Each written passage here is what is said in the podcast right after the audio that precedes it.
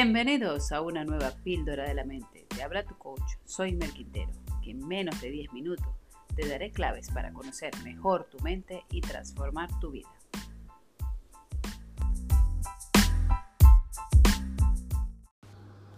¿Qué es el tiempo? Por allí dicen muchos que el tiempo es algo relativo. Tony Robbins dice que el tiempo es una emoción. Es verdad, tú miras el reloj y tiene 24 horas. Pero la forma en que viaja el tiempo depende mucho de tus emociones. Muchas veces cuando estás esperando en una cola, el tiempo se te hace eterno y de repente miras y solo han pasado 10 minutos. Y otras veces estás encantada disfrutando de una actividad que te apasiona y wow, el tiempo se ha pasado volando y no me he dado cuenta. Luego también miramos a los hijos o a los sobrinos y decimos, pero ¿en qué momento ha llegado a la universidad? Y es que sí, el tiempo tiene mucho que ver con la forma en que nosotros lo vivimos. Hoy en día se habla de que el tiempo es un bien escaso. ¿Y esto por qué? Porque cada día vivimos de una manera más agitada, más estresada. Parece que el tiempo no alcanza. Quisiéramos que el día tuviese 25 horas, que la semana tuviese 8 días, que un mes tuviese 40 días.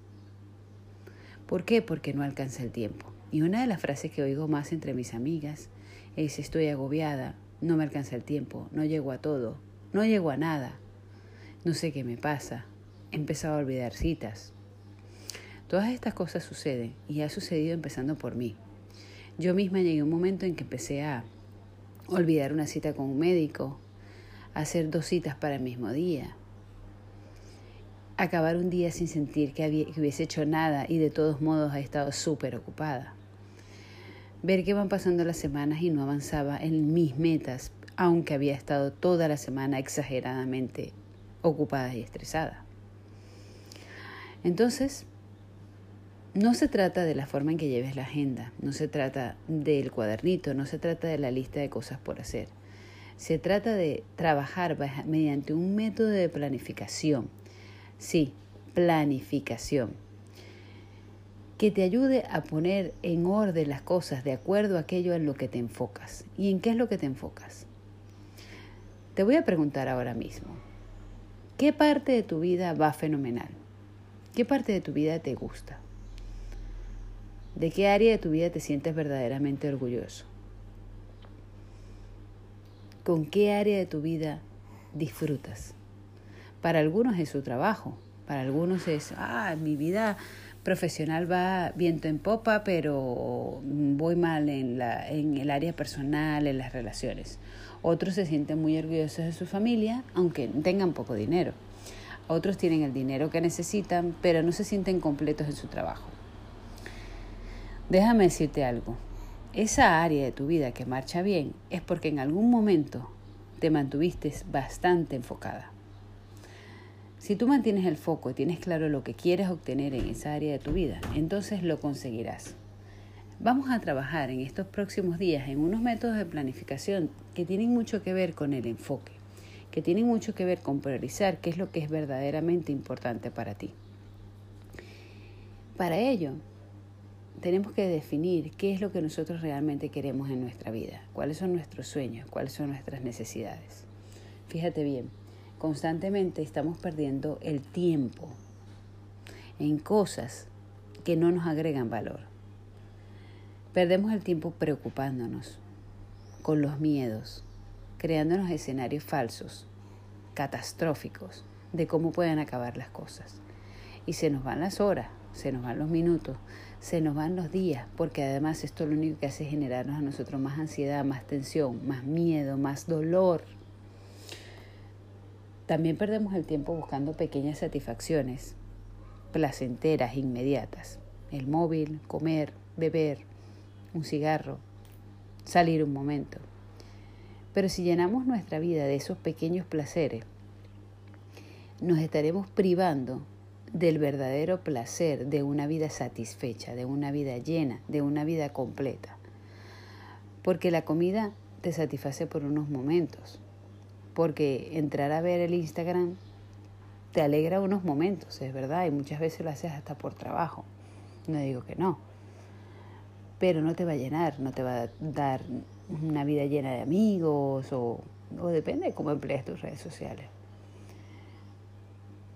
Por eso depende de tu foco. Y por último, también perdemos el tiempo cuando no tenemos un plan y nos movemos de acuerdo a las exigencias de los demás. Puedes hacer esto, puedes llevar aquello, quién se, quién se compromete con tal cosa. ¿Y eso por qué? Porque queremos quedar bien con la gente, porque queremos quererles, porque queremos cuidarles.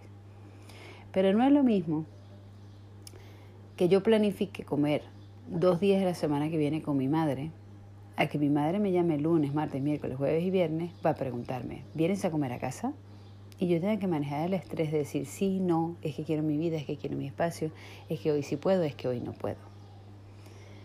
Una persona con una planificación puede decir, mira, en orden a cuidar de mi madre, la semana que viene voy a comer con ella el día martes y el día jueves. En lugar de ir el martes y el jueves sin planificación, porque me llamó, pero estar estresada o discutiendo, porque mamá, es que yo tengo otras cosas que hacer. Estos son ejemplos cotidianos, estos son ejemplos de todos los días. Estos son ejemplos de personas que, que no he podido hacer nada hoy domingo porque estoy preocupada por mi madre. Sí, ¿por qué? Y claro, estás todo el día pensando en miedos, en necesidades, en ausencias, en escasez. Pero hay herramientas para mejorar la planificación de nuestro tiempo. Alguna de las cosas es, por ejemplo, ver las cosas como son, no empeorarlas. Mis hijos están saliendo mal en el colegio, han tenido malas notas. No empeorarla, no de una vez decir eso van a fracasar, no van a ir a la universidad o no van a tener un trabajo, no van a tener una profesión. No, ver las cosas como son. E incluso verles el lado positivo, sacar un provecho de la situación preguntarnos qué cosa buena sí que puedo sacar de esto, qué puedo aprender, qué oportunidad puedo descubrir. Porque de todo, te aseguro que si le cambias el enfoque le puedes sacar provecho. Y por último, tenemos que enfocarnos en ser realmente efectivos, es decir, en definir qué es lo que nosotros queremos y movernos hacia esa dirección y no ir como pajarito en grama mirando para todos los lados para definir ¿Qué es lo que vamos a hacer? Mira, puedes pasar 12 horas del día haciendo un trabajo y nunca conseguir tus metas. ¿Por qué? Porque estás viviendo en función a, hacer, a hacer, a hacer. Y entonces lo que tenemos que trabajar en estos próximos días es descubrir cuál es la planificación adecuada para encaminarte hacia los resultados que tú quieres obtener, hacia tus outcomes, hacia aquello que realmente te llena, te satisface, hacia poner tus talentos al servicio de las demás y sentir que tu vida se ha realizado, que cumple un propósito, que cumples con tu misión.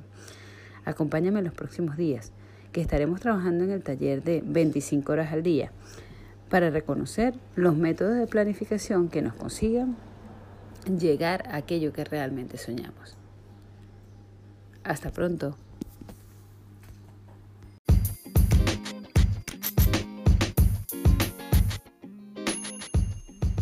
Gracias por acompañarme en la píldora de la mente. Si quieres contactar conmigo, solo tienes que enviarme un correo electrónico a contacto arroba o enviarme un mensaje directo en el Instagram arroba soymerquintero. Gracias.